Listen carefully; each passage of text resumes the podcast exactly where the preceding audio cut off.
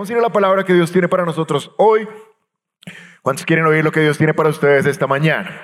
Venimos todo este año hablando del poder de Dios. Ya Él nos dijo, o es en mi poder, o es en tu fuerza. Creo que la mayoría de nosotros dijimos, sí, es mejor en el poder de Dios. Empezamos a hablar de lo que el poder de Dios hace en nosotros, porque hemos estado hablando que Dios puede hacer cosas para nosotros, pero primero quiere hacer cosas en nosotros.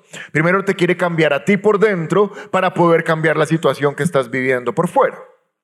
Hace 15 días hablamos de la primera cosa que el Espíritu Santo hace dentro de nosotros, que nadie más puede hacer, solamente Él, y se llama convencernos de pecado. Y hace 15 días nos fuimos con una frase que nos tiene que estar dando vueltas en la cabeza, porque Jesús se la dijo a dos de las personas que más ayudó en la Biblia.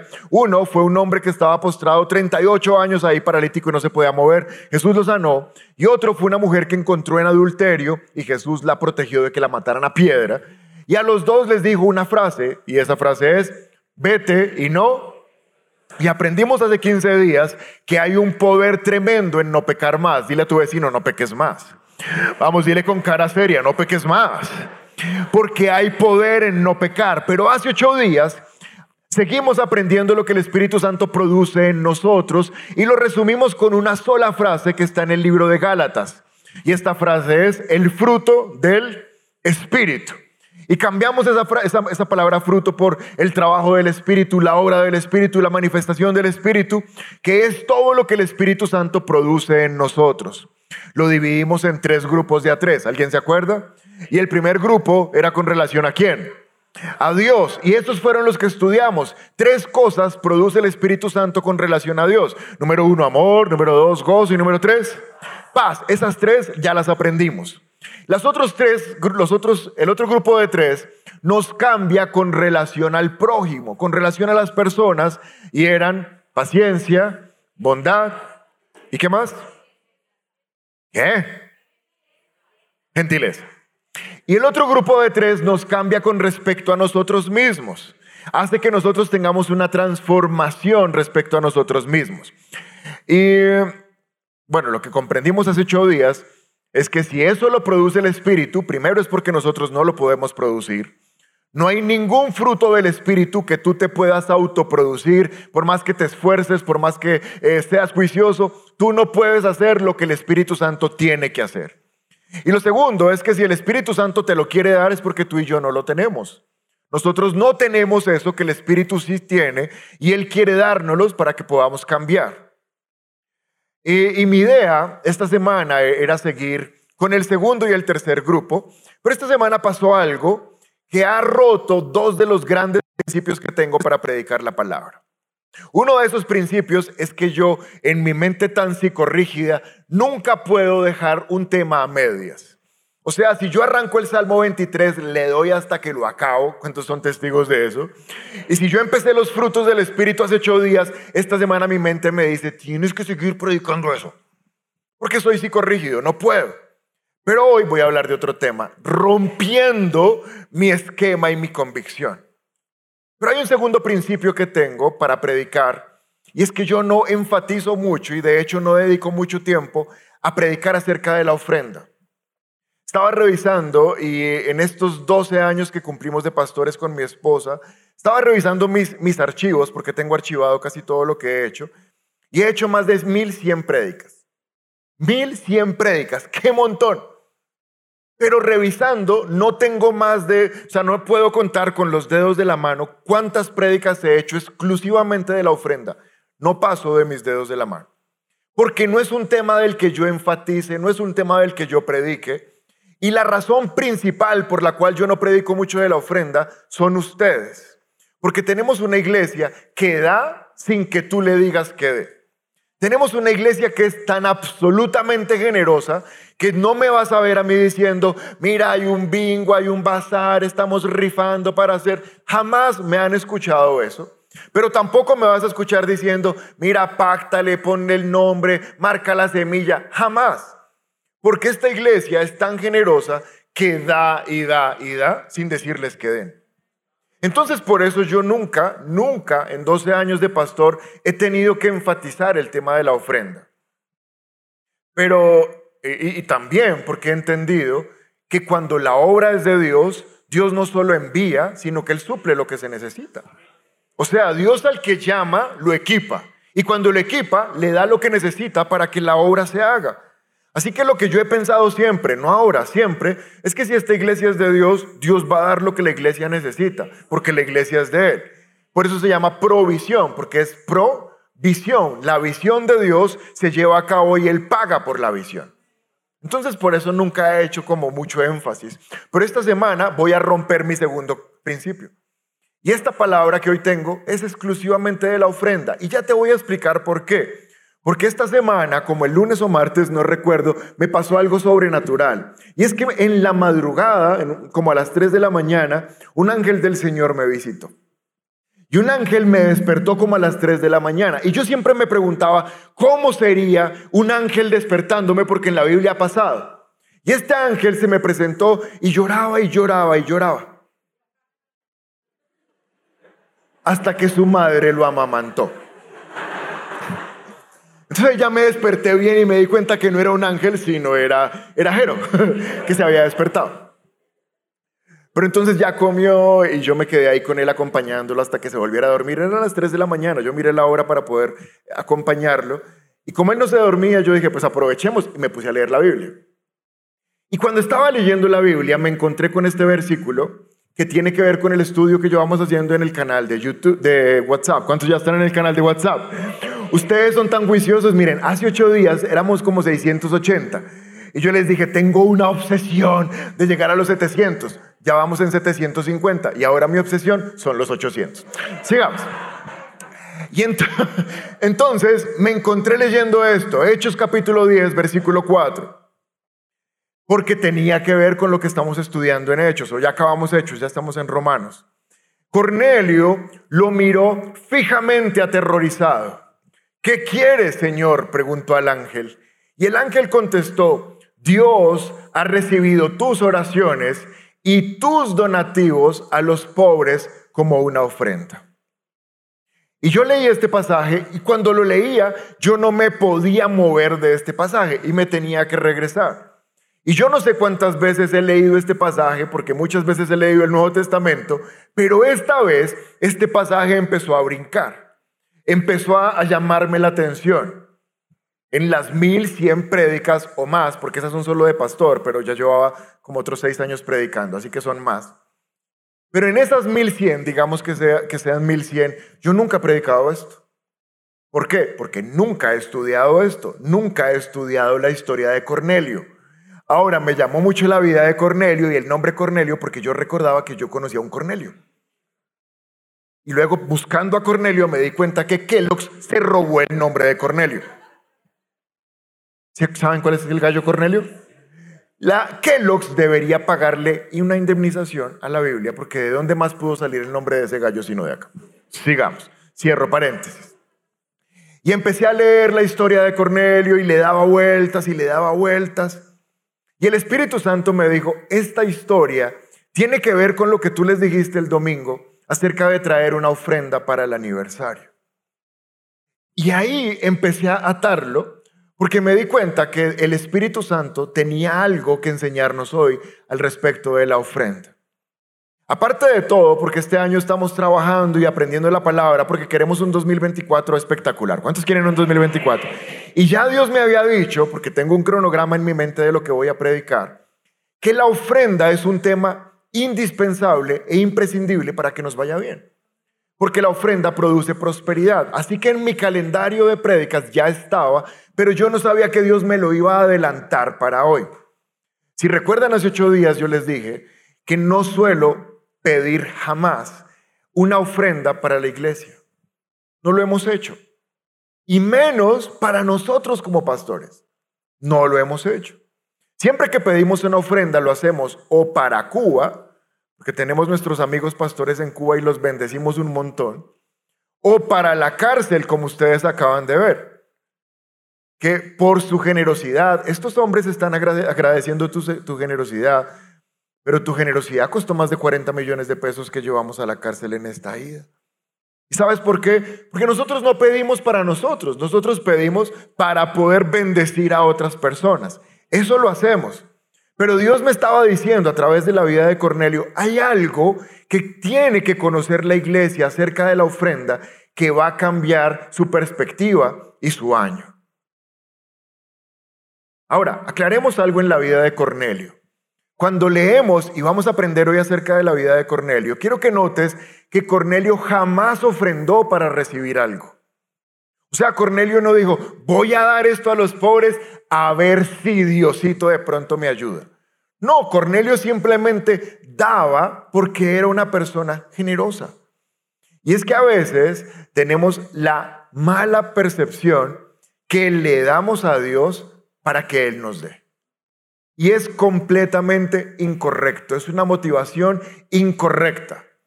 Ahora, si alguien dijo, no, yo le di a Dios para recibir, tranquilo, Dios no se molestó como, uy, mucho interesado. No, no, Dios no está molesto. Pero no es la motivación correcta. De hecho, hace como unos 15 años estaba recordando, una vez un pastor dijo, Dios dice que hoy traigas una ofrenda y le pongas el nombre de lo que tú estás orando. Mira, yo te digo la verdad, ese día yo salí corriendo porque era en la parte de atrás de la iglesia donde estaban recibiendo la ofrenda. Y yo di una ofrenda que se salía de mis posibilidades, porque el que estaba predicando dijo que ese dinero Dios lo iba a tomar para cumplir lo que estábamos pidiendo. Y pasaron los días. Y pasaron los meses. Ya han pasado los años y eso no ocurrió. Y yo le dije a Dios, ¿cómo así? Si yo ofrendé con ese nombre, básicamente lo que no ocurrió es como si Dios se hubiera quedado con esa plata. Eso fue lo que yo pensé en mi corazón en esa época. Dios me estafó. Y sabes que el problema es que a veces pensamos que le damos a Dios para que Él nos dé como si estuviéramos abriendo un CDT. CDT en Colombia, para los que están en otro país, es que tú pones un dinero en el banco y te da intereses. La ofrenda no es un CDT, o sea, tú no le das a Dios para que te rente. Esa es la motivación incorrecta. Y me impresiona mucho Cornelio por varias razones. La primera es porque Cornelio es un centurión romano, es un oficial del ejército romano, así que él no es judío. Cornelio era una persona que generosamente le daba a los pobres, pero sabes algo, al no ser judío, él no estaba escuchando una prédica de tienes que ofrendar. Mucho menos Cornelio estaba bajo la ley judía que decía tienen que llevar una ofrenda. Nadie le decía a Cornelio, ve, y aparte de que nadie le estaba diciendo que él daba. ¿Por qué? Porque él no estaba dando para recibir, para comprar un favor, para negociar de pronto un negocio, un, un trabajo con Dios. Yo te doy, pero ábreme una puerta en una empresa. No, Cornelio simplemente daba porque tenía algo en el corazón. Y te quiero mostrar esta mañana qué era lo que Cornelio tenía en el corazón. Hechos capítulo 10, verso 2. Era un hombre devoto, temeroso de Dios, igual que todos los de su casa, y daba generosamente a los pobres y oraba a Dios con frecuencia. ¿Puedes mirarme un segundo? Lo que más me impresiona de Cornelio es que ni siquiera es creyente. Él no es un salvo. Él no es una persona que esté ya inscrita en el cielo. ¿Por qué sabemos? Porque de hecho el capítulo 10 de Hechos nos muestra la historia de cómo se le predica el Evangelio para que Él sea salvo y toda su familia. Pero sin ser salvo, ya estaba listo para la salvación. Yo no sé si tú alguna vez has predicado a alguien que tú dices, este está pero a un pelo de ser salvo. ¿Alguien, ¿alguien ha visto? tú le ves el hambre, tú le ves las ganas, solo le falta el empujoncito de la buena suerte. Y este es Cornelio. Mira lo que dice. Era un hombre devoto y temeroso de Dios. No dice era un hombre creyente, dice era un hombre devoto. O sea que él con sus devociones, como las entendía, con las oraciones que le enseñó la abuela, no sé cómo lo hacía, pero trataba de llegar a Dios. Y en su corazón tenía temor de Dios. Él quería agradar a Dios. Y dentro de ese agrado que él quería tener hacia Dios, nacía algo en su corazón. ¿Sabes qué era? La generosidad. Ahora, lo que yo me pregunto es, si Cornelio, sin ser salvo, sin tener el Espíritu Santo, sin ir a la iglesia que le prediquen de la ofrenda, sin estar bajo la ley de Dios para ofrendar, daba, ¿Cuánto más nosotros que somos salvos deberíamos tener claro nuestra responsabilidad del dar? ¿Alguien me está comprendiendo lo que quiero decir? A Cornelio nadie le pedía y él daba. Y esto me llevó a buscar en la Biblia algo que ya les he enseñado varias veces y se llama la ley de la primera mención. ¿Cuándo fue la primera vez que se mencionó la palabra ofrenda en la Biblia? Génesis capítulo 4, versículo 3. Mira lo que dice la palabra de Dios. Al llegar el tiempo de la cosecha, Caín presentó algunos de sus cultivos como ofrenda para el Señor. Qué curioso que uno tiene en mente a Caín como alguien malo, pero la primera vez que la palabra ofrenda se escribe en la Biblia es Caín llevando una ofrenda. Versículo 4, Abel también presentó una ofrenda, las mejores partes de algunos de los corderos que eran primeras crías de su rebaño. Y el Señor aceptó a Abel y a su ofrenda. Esto está en Génesis capítulo qué? O sea que antes de Génesis capítulo 4, ¿qué hay? ¿Y antes del 3? ¿Y del 2? ¿Y del 1? Eh, un letrero grande que dice la Biblia. Primera vez que aparece en la Biblia la palabra ofrenda. Y entonces yo me fui a buscar al capítulo 3, al capítulo 2 y al capítulo 1 en qué versículo Dios había dicho, y me traerás una ofrenda. ¿Y sabes? No está. Porque Caín y Abel presentaron una ofrenda sin que Dios pidiera una ofrenda. Nunca Dios había presentado una ofrenda. Nunca Dios había pedido una ofrenda. Y entonces lo que me di cuenta, número uno, es que Caín y Abel quisieron presentar la ofrenda sin que nadie se las pidiera. Pero lo segundo que vi es que en el capítulo 3 hay una frase que es terrible. En el versículo 23, una idea que es terrible y dice, así que el Señor Dios expulsó del jardín del Edén y envió a Adán a cultivar la tierra de la cual había sido formado. En el capítulo 4, Caín y Abel están dando una ofrenda, pero en el capítulo 3, su papá, Adán, está siendo expulsado del jardín. Y lo que me di cuenta es que, y lo que la palabra de Dios dice, es que fuera del jardín la cosa se iba a poner fea. Porque ahora Dios le dijo a Adán, y ahora vas a trabajar y a ganar el pan, ¿cómo? Sudándolo. En el jardín todo era perfecto. Por fuera del jardín te va a doler. Por fuera del jardín vas a sufrir. Pero ahora yo veo a los hijos de Adán, a Caín y Abel, cada uno, mira el versículo nuevamente, el versículo 3, al llegar el tiempo de la cosecha, alguien diga la cosecha. O sea que Caín tenía cosechas. Pero después dice, Abel también presentó una ofrenda de las crías de su rebaño. Alguien diga, crías de su rebaño. Abel tenía crías, Caín tenía cultivos. ¿En dónde? Fuera del jardín del Edén. ¿Por qué Caín y Abel están dando una ofrenda? Básicamente le están diciendo a Dios, Señor, a pesar de que no estamos en el mejor lugar, que es el jardín, a pesar de que estamos en las lejanías donde la cosa se pone difícil, aquí en las lejanías tú sigues siendo bueno. Y Caín sigue teniendo cultivos. Y Abel sigue teniendo rebaños. ¿Por qué dieron una ofrenda? Porque ellos se dieron cuenta que a pesar de que estaban fuera del jardín, Dios seguía siendo bueno. Y tú y yo, cada vez que ofrendamos, lo que le estamos diciendo a Dios es, Señor, la tierra no es el cielo. Quisiéramos que la tierra fuera el cielo y que todo fuera perfecto, pero a pesar de que no estamos en el cielo, aquí en la tierra, tú sigues siendo bueno. Por eso ofrendamos. Mira, te quiero dejar algo en tu corazón para que te lo lleves de aquí a la eternidad. La única, di conmigo, la única. Vamos, di fuerte, la única. Con todo tu corazón, di la única la única motivación para ofrendar es el agradecimiento. No hay más. No hay más. Bíblicamente hablando, no hay más. Solo damos porque estamos agradecidos. Bíblicamente no hay más explicación. Damos porque primero Dios nos dio a nosotros.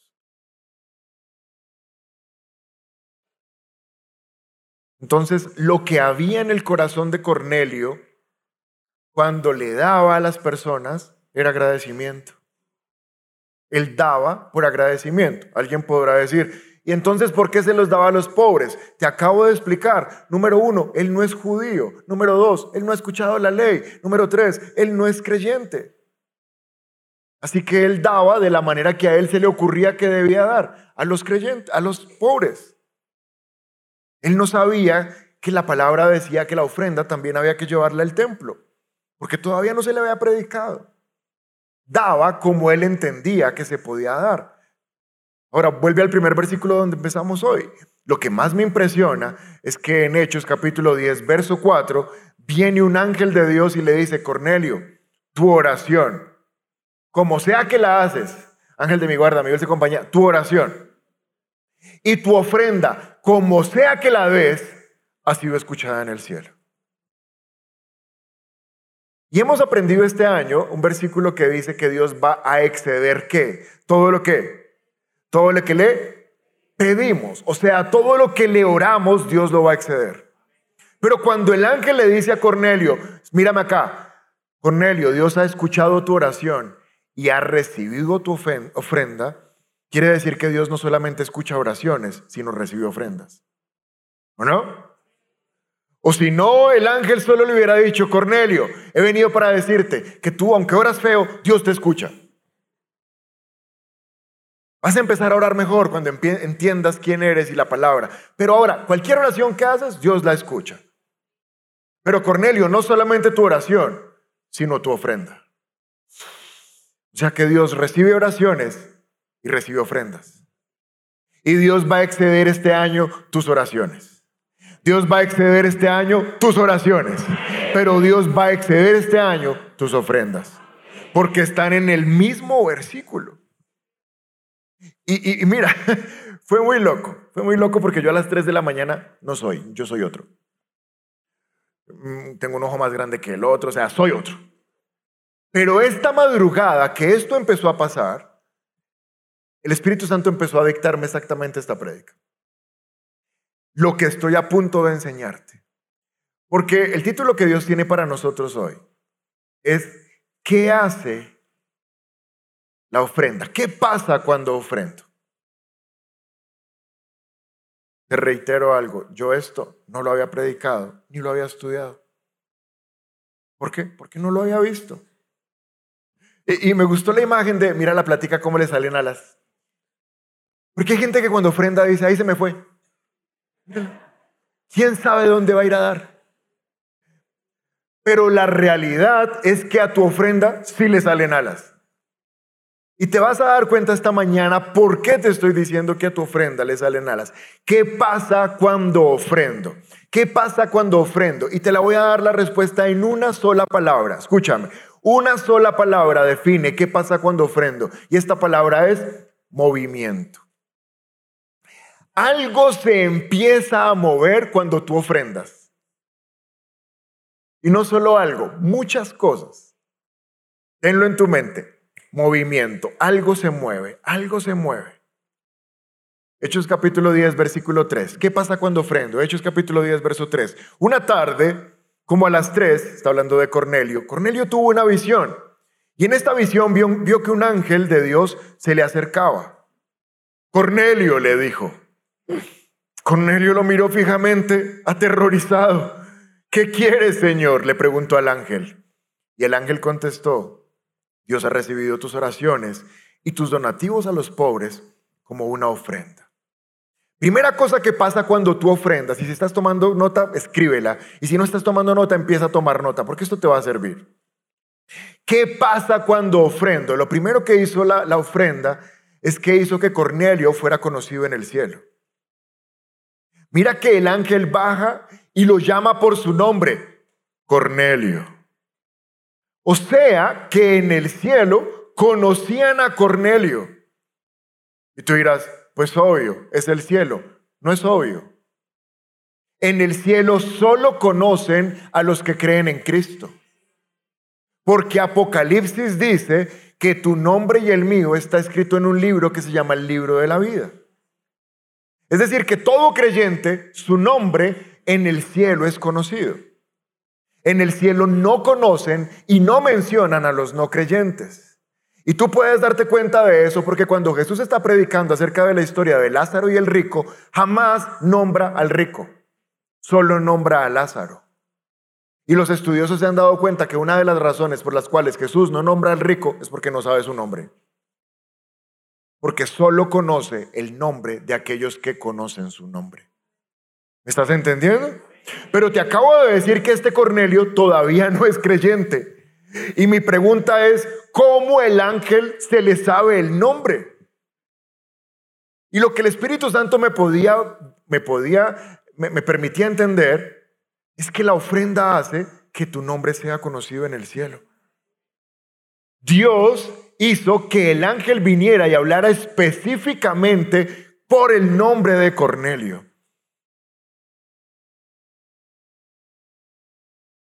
Salmo capítulo 20, versículo 2.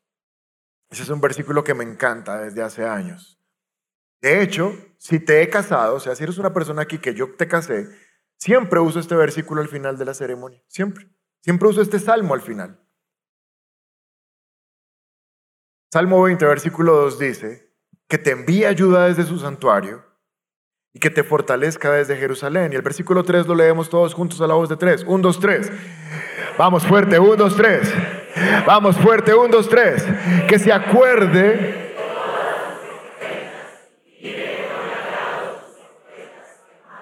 A mí me sorprende el Salmo 20 porque en el versículo 2 dice que te envía ayuda, que Dios te envía ayuda. Pero en el versículo 3 dice, y que se acuerde de lo que ofrendaste. Y si tú lo pones en el mismo contexto, porque es el mismo salmo, está diciendo que la ayuda de Dios tiene que ver con lo que Él se acuerda que tú ofrendaste.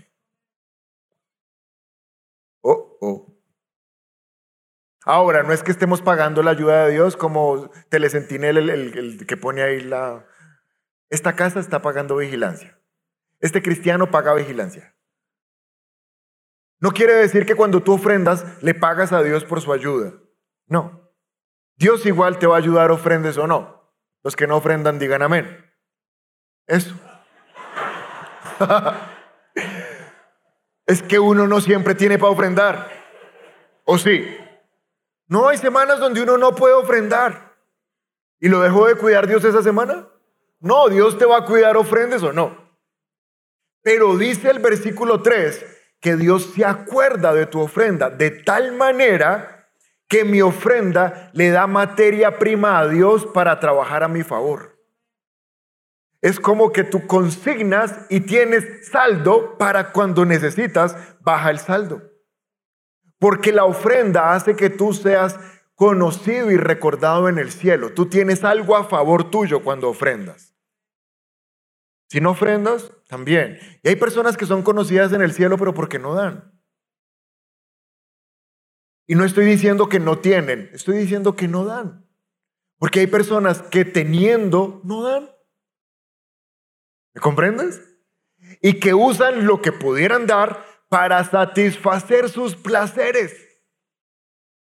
Y es ahí cuando Dios dice, bueno, o sea, había provisión para dar y no la pusiste en el cielo, cuando necesite enviar la ayuda, ¿habrá provisión para que podamos enviar la ayuda? ¿Tienes saldo? ¿Alguien ha tratado alguna vez de transferir por Neki y no tenía saldo? Qué momento más triste, ¿no? Y no es como, ya le pago por Neki y entra uno y dos mil pesos.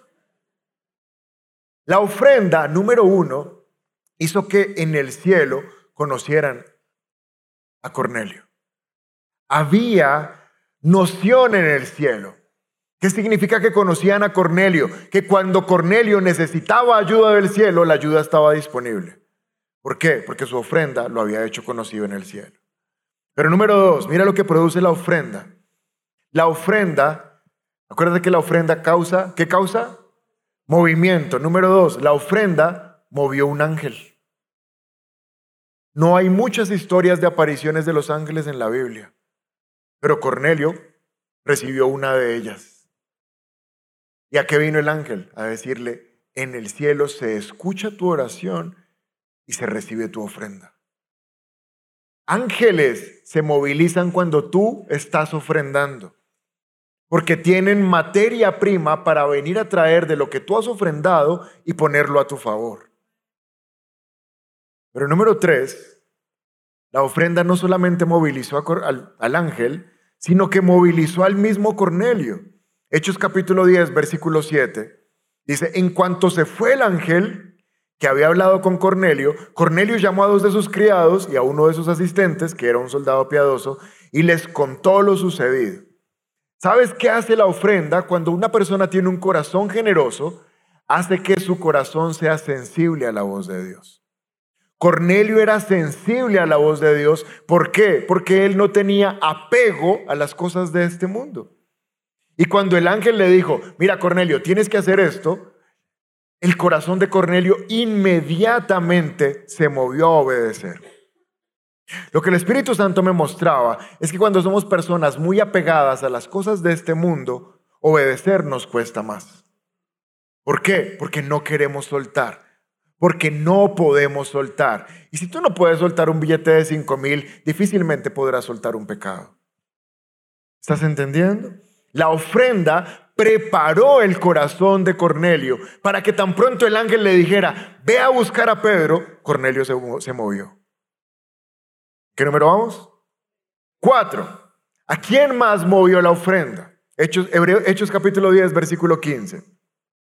Pero la voz habló de nuevo, no llames algo impuro si Dios lo ha hecho limpio. Mientras el ángel estaba hablando en la casa de Cornelio con Cornelio, en otro lugar, Dios estaba hablando con el apóstol Pedro. Y Pedro estaba teniendo una visión de que bajaban unos animales y escuchaba una voz que le decía, mata y come. Y Pedro decía, yo no voy a comer eso porque es inmundo y yo soy judío y yo, como, yo, yo no como eso.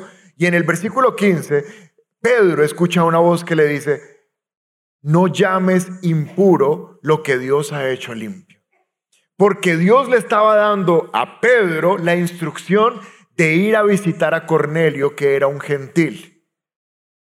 Mira que lo cuarto, lo tercero, no sé en qué número vamos, que Dios hizo es que la ofrenda movilizó al mismísimo Dios. Dios vino a hablar con Pedro a favor de Cornelio. ¿Por qué? Porque el ángel le dijo, Dios ha visto tu ofrenda. ¿Sabes que cuando tú ofrendas, si Dios mismo tiene que bajar a intervenir en tu situación, ¿lo va a hacer? Hay gente que tiene que ayudarnos, hay gente que nos podría ayudar, pero son demasiado duros. Duros para nosotros, pero no para Dios. Y Dios mismo se encargó de ir a hablar con Pedro. ¿Por qué? Porque había una ofrenda. Pero siguiente, creo que quinto, no sé dónde vamos. ¿A quién más movió la ofrenda? Hechos capítulo 10, versículo 4. Versículo 27, perdón. Entonces Pedro entró y se encontró con los que ya estaban, que habían reunidas muchas personas. Entonces Pedro dijo, como ustedes saben, para un judío es muy repugnante juntarse con un extranjero. Súper tierno Pedro, ¿no? Pero Dios me ha hecho ver que no puedo llamar a nadie gente común o impura. Ya Pedro se desplazó desde su casa a la casa de Cornelio porque Dios se lo indicó. Y miren cómo Pedro, siendo un judío, dice, para mí es repugnante estar con gente como ustedes. Yo jamás hubiera venido a predicarles. Y si Dios quería que Cornelio y su familia fueran salvos, pues que fueran a mi casa. Pero la ofrenda que Cornelio había dado no solamente movió a Dios a hablar con Pedro, sino que movió a Pedro a ir hasta la casa de Cornelio, porque había una ofrenda. ¿Alguien me está comprendiendo? No solo eso, mira, para Pedro era inmundo hablar con gentiles. Pero cuando el, ángel terminó de hablar con Cornelio, Cornelio les dijo a dos o tres de sus servidores, vayan y busquen a Pedro. Estos servidores llegaron donde Pedro Pedro los odiaba, pero ¿sabes qué? Les dijo, entren y quédense conmigo esta noche y mañana me voy con ustedes. No solamente, mira, la ofrenda no solamente movió que Pedro fuera allá, sino que les dejó a ellos quedarse en su casa. Porque la ofrenda hace que tú halles gracia con quien no tienes gracia. La gente no, tú no le caes bien a la gente, pero cuando hay ofrenda a tu favor, Dios va a hacer que tú le caigas bien a cualquier persona. Así sea tan rancio como Pedro. Porque era muy rancio. Imagínense decirles, no, ya vine. Aunque ustedes sean repugnantes, vine. Oigan, no sea así. O sea, piénselo, pero no se los diga. ¿A quién ha movido la ofrenda? Número uno, al ángel. Número dos, a Cornelio. Número tres, a Dios mismo. Número cuatro, a Pedro. La ofrenda hace que todo lo que tenga que ponerse en movimiento se ponga en movimiento. Pero mira qué más pasó. Hechos capítulo 10, verso 27. Y mientras se hablaba con él, Pedro entró, Pedro entró a la casa de Cornelio y se encontró con que Cornelio ya había reunido a muchas personas. O sea, Cornelio dijo, pues ya que viene, hagamos un servicio. Y no solamente estaba Cornelio, estaba su familia, estaban sus amigos, estaban sus vecinos, estaba la gente que trabajaba para él. Todos listos para recibir el Evangelio para ser salvos. Porque lo siguiente que la ofrenda mueve es personas para ser salvas. El propósito de la ofrenda, ¿cuál es la razón por la que ofrendamos? Solamente hay una. ¿Cuál es esa razón? Ahora te quiero decir, solamente hay un propósito cuando ofrendamos. Y ese propósito es salvación. Mi ofrenda, si la quieres traducir en qué es la ofrenda, es salvación. Por la ofrenda de Cornelio, gente había llegado a su casa y estaba lista para recibir la predicación de Pedro. Habían visto el corazón de Cornelio. Habían visto que era una persona generosa. Y dijeron, si este nos está invitando y este tiene tan buen testimonio, es porque algo bueno va a pasar. Porque la ofrenda moviliza a las personas para ser salvas.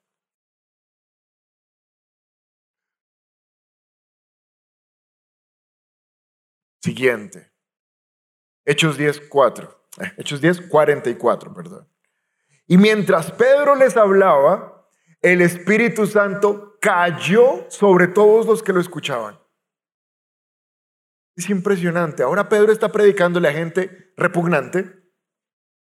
Y estos repugnantes están escuchando atentamente lo que Pedro está predicando y de repente mientras está predicando cae el Espíritu Santo y empiezan a hablar todos en otras lenguas. Y Pedro dice, esto sí ya se pasó. O sea, no solo le, predico a gente repugnante, sino que gente repugnante está haciendo lo que nosotros, los judíos, también podemos hacer. Ser llenos del Espíritu Santo. Sí, porque lo siguiente que hace la ofrenda es mover al Espíritu Santo. Fue tanto que el Espíritu Santo mismo llegó a ese lugar y se movió para, para hacer lo que tenía que hacer.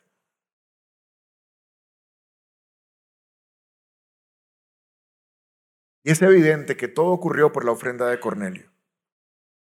¿Sabes por qué? Mover a Dios es fácil, porque Dios es puro amor. Pero mover al Espíritu no es tan fácil. El Espíritu solo se mueve donde hay hambre. El Espíritu solo se mueve donde es reverenciado y adorado. Para traer una manifestación de avivamiento y de Pentecostés como la que ocurrió en, en Hechos, Recuerda que para que se moviera en hechos, ellos tuvieron que estar todos juntos en el mismo lugar, llevaban días orando, todo eso, y vino el Espíritu Santo. Pagaron un precio, pero ahora simplemente en la casa de Cornelio llega el Espíritu Santo y los llena a todos. ¿Por qué? Porque había una ofrenda. Porque Dios sabía que el corazón de Cornelio no estaba pegado a las cosas materiales. Mira lo que dice Lucas capítulo 16, verso 13. Nadie puede servir a dos amos, pues odiará a uno y amará al otro. Será leal a uno y despreciará al otro. No se puede servir a Dios y estar esclavizado al dinero. ¿Por qué la ofrenda de Cornelio movió al Espíritu Santo? Porque el Espíritu Santo sabía que Cornelio no estaba esclavizado al dinero. El Espíritu Santo sabía que el Dios de Cornelio no era la plata, que él tenía un hambre profunda porque se moviera el Espíritu Santo. Y donde hay hambre, el Espíritu Santo se va a mover. Y, quiero mostrarte esta frase para que la puedas escribir o te la puedas llevar en tu corazón. Y es que Dios no está mirando cuánto dinero hay en tu cuenta o en tu billetera. Dios está mirando cuánto de tu dinero es dueño de tu corazón. Y para eso es la ofrenda, para hacer que nuestro corazón se suelte de algo que compite con Dios, que se llama el dinero. Y cuando tú no eres apegado al dinero, el Espíritu Santo tiene completa libertad para moverse. Pero lo último que movilizó, me parece impresionante, está en Hechos 10:45.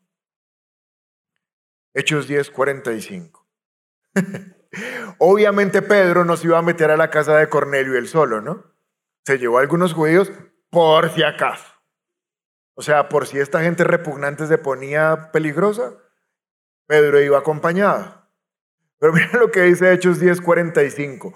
Los judíos circuncidados, circuncidados, está haciendo referencia a que son cumplidores de la ley, que habían acompañado a Pedro, estaban atónitos de que también los no judíos recibieran el don del Espíritu Santo. O sea, mientras los, los, no judíos, los gentiles estaban ahí, todos enloquecidos, llenos del Espíritu Santo, los judíos eran como, ¿qué es esto? O sea, lo que nosotros recibimos en Pentecostés, ¿les está pasando a esto? Pues los oían hablar en lenguas y magnificar a Dios. ¿Sabes qué hizo la ofrenda de, de Cornelio? Fue la entrada, la puerta para que todos los gentiles fuéramos salvos. Porque el primer grupo de gentiles, que es gentiles, no judíos, que fueron salvos, fueron Cornelio y su familia. Pedro no era llamado a los gentiles, Pedro solamente era llamado a los judíos. Si estás haciendo el plan de lectura con nosotros, sabes que Pablo es quien fue llamado a los gentiles. Él dice, como los judíos rechazaron el Evangelio, ahora yo vengo a los gentiles. Pedro no quería a los gentiles. Pero por la ofrenda de Cornelio movilizó la salvación de todos los que estamos esta mañana en este lugar. Porque el propósito de la ofrenda solo es uno, salvación. Ahora yo te quiero preguntar algo y es, con el contexto de todo lo que ocurrió, ¿puedes poner el nombre de la prédica otra vez, por favor? ¿Puedes comprender qué pasa cuando ofrendas? A tu dinero le sale alas, claro, pero tu dinero queda consignado inmediatamente en el cielo. Y en el cielo, tu ofrenda entra y eres conocido. Esto puede sonar un poquito como si Dios fuera interesado. Y la verdad, sí. Quiero que recuerdes por un momento, y voy terminando, la historia de cuando Jesús está en el templo con sus discípulos y la palabra es específica en decir que Jesús miraba la ofrenda de las personas. ¿Alguien recuerda eso? Y dice la palabra que Jesús miraba que los ricos daban qué? Lo que les sobraba. Pero dice la palabra que había una mujer ahí que era una viuda pobre. Y Jesús miraba la ofrenda de la viuda. O sea que Jesús es un poco interesado. ¿Y cuánto echó la viuda? Todo. Ella no echó mucho, echó todo lo que tenía. Y si alguien no comprende la esencia de la ofrenda, diría, uy, Jesús es muy malo. O sea, sabiendo que esta pobre viuda, eso es lo único que le queda. ¿Por qué cuando la viuda está depositando el dinero no le digo, no, no, no, no, no, no, mujer, mujer? ¿Cómo se te ocurre? Eso es lo de ir a comprar los dos mil de pan para, para mañana. ¿Por qué Jesús le permite dar la ofrenda? Porque Jesús conoce la prédica que yo estoy dando esta mañana. Y él sabe que aunque esa ofrenda fuera muy poca, caía en el cielo y activaba inmediatamente todos los recursos del cielo a favor de esa viuda. Te lo quiero poner un poquito más claro. Si la viuda no lo ofrenda, se muere. Pero por cuanto ofrendó, tuvo de ahí en adelante todo lo que necesitaba. ¿Por qué? Porque esa es la ofrenda. La ofrenda es que tú te haces conocido en el cielo y Dios va a empezar a movilizar absolutamente todo lo que sea necesario para que tú seas bendecido. Si tiene que mandar un ángel, va a mandar un ángel. Si tiene que mandar un Pedro rancio, va a mandar al Pedro rancio.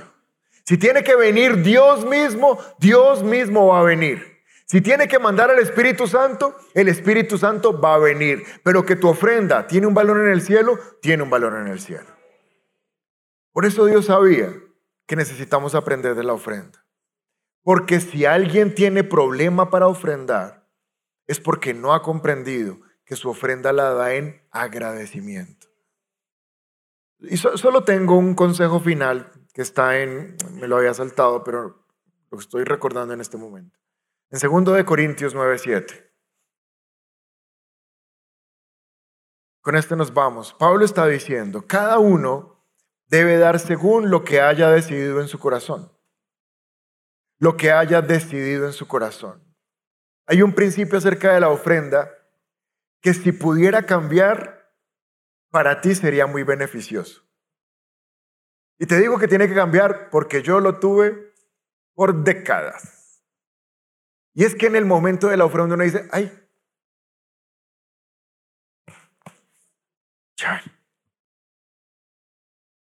No, preciso. Traje nada.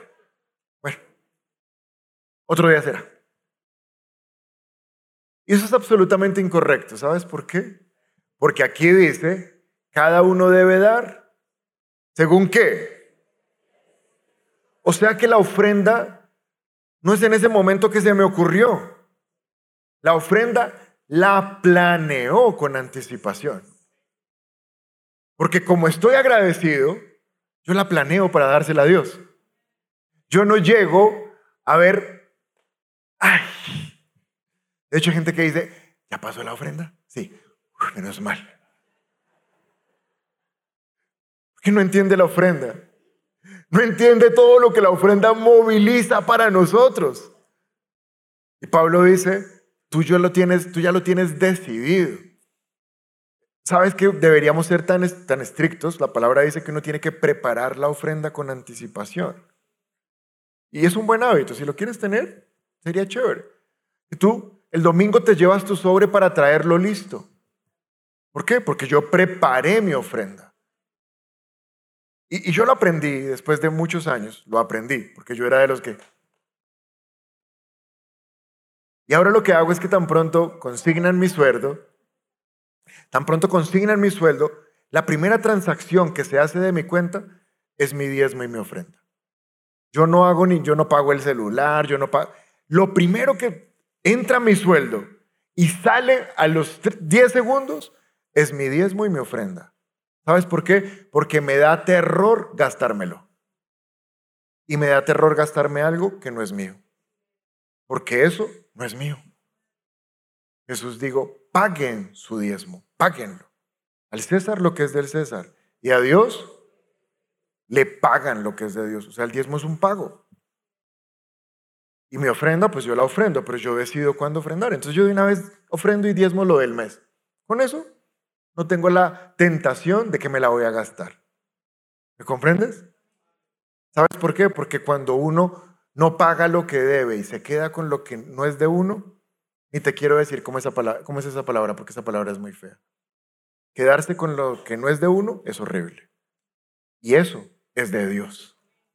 Entonces Pablo dice, decidan en su corazón cuánto dar. Y mira lo que dice después, y no den de mala gana ni por obligación.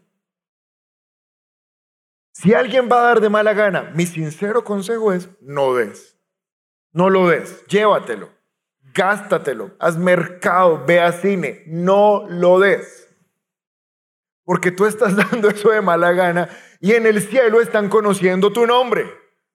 Entonces entraron esos 50 mil. Y, Gabriel le dice a Miguel, estos 50 mil los dio Pedro, el que siempre da de mala gana. Qué horrible. Mejor que en el cielo no se diga que lo diste de mala gana. Mejor que se diga que no lo diste. Porque acá dice, no den ni de mala gana, ni por... Si es por obligación, no lo des. Y es que ya, ya llegó la ofrenda y toca ofrendar, no la des. No la, no la des porque no es una buena semilla. Es una semilla de mala gana. Es una semilla dada por obligación, pero finalmente es una semilla. Es como que tú estás poniendo una mala semilla en tus finanzas. No la des. Pídele al Espíritu Santo que te revele qué es la ofrenda. Mira lo que dice después. Porque Dios ama al que lo da con alegría. Sinónimo de alegría, gozo. ¿Puedo tener gozo? ¿Puedo tener gozo por mí mismo? No, es algo que tiene que darme el Espíritu. Amor, gozo. Entonces, cuando el Espíritu Santo trabaje en mí y me produzca gozo para ofrendar, ofrendo. Mientras tanto, abre un CBT, ahorra, paga lo que debes, porque si no lo estás dando con gozo, no es una, no es una buena semilla. Pablo dice, no, no la den. No den por obligación. No den de mala gana. Amén. Porque la ofrenda solamente es para movilizar cosas a tu favor. ¿Aprendimos algo esta mañana, sí o no? Y recuerda, esta ofrenda no es, esta, esta prédica de la ofrenda no es para que des. Ya damos mucho. Esta, esta prédica es para que entiendas lo bendecido que eres cuando das. Amén. ¿Sabes qué me dijo una vez Dios cuando yo no tenía la revelación de la ofrenda y me daba rabia ofrendar? Si no hoy esta iglesia no avanza, yo decía. Y Dios me dijo, la iglesia avanza con tu ofrenda o sin la tuya. Porque si tú no ofrendas, otro va a ofrendar. Así que no es para mí, es para ti. Y yo, uy, qué pena Dios. Este es un podcast original de Un lugar cerca de ti. Puedes escuchar un nuevo capítulo todos los martes en Spotify, Apple y Google Podcasts. Para conocer más de nuestra iglesia, puedes ingresar a www.unlugarcercadeti.com o también seguirnos en todas nuestras redes sociales como arroba un de ti.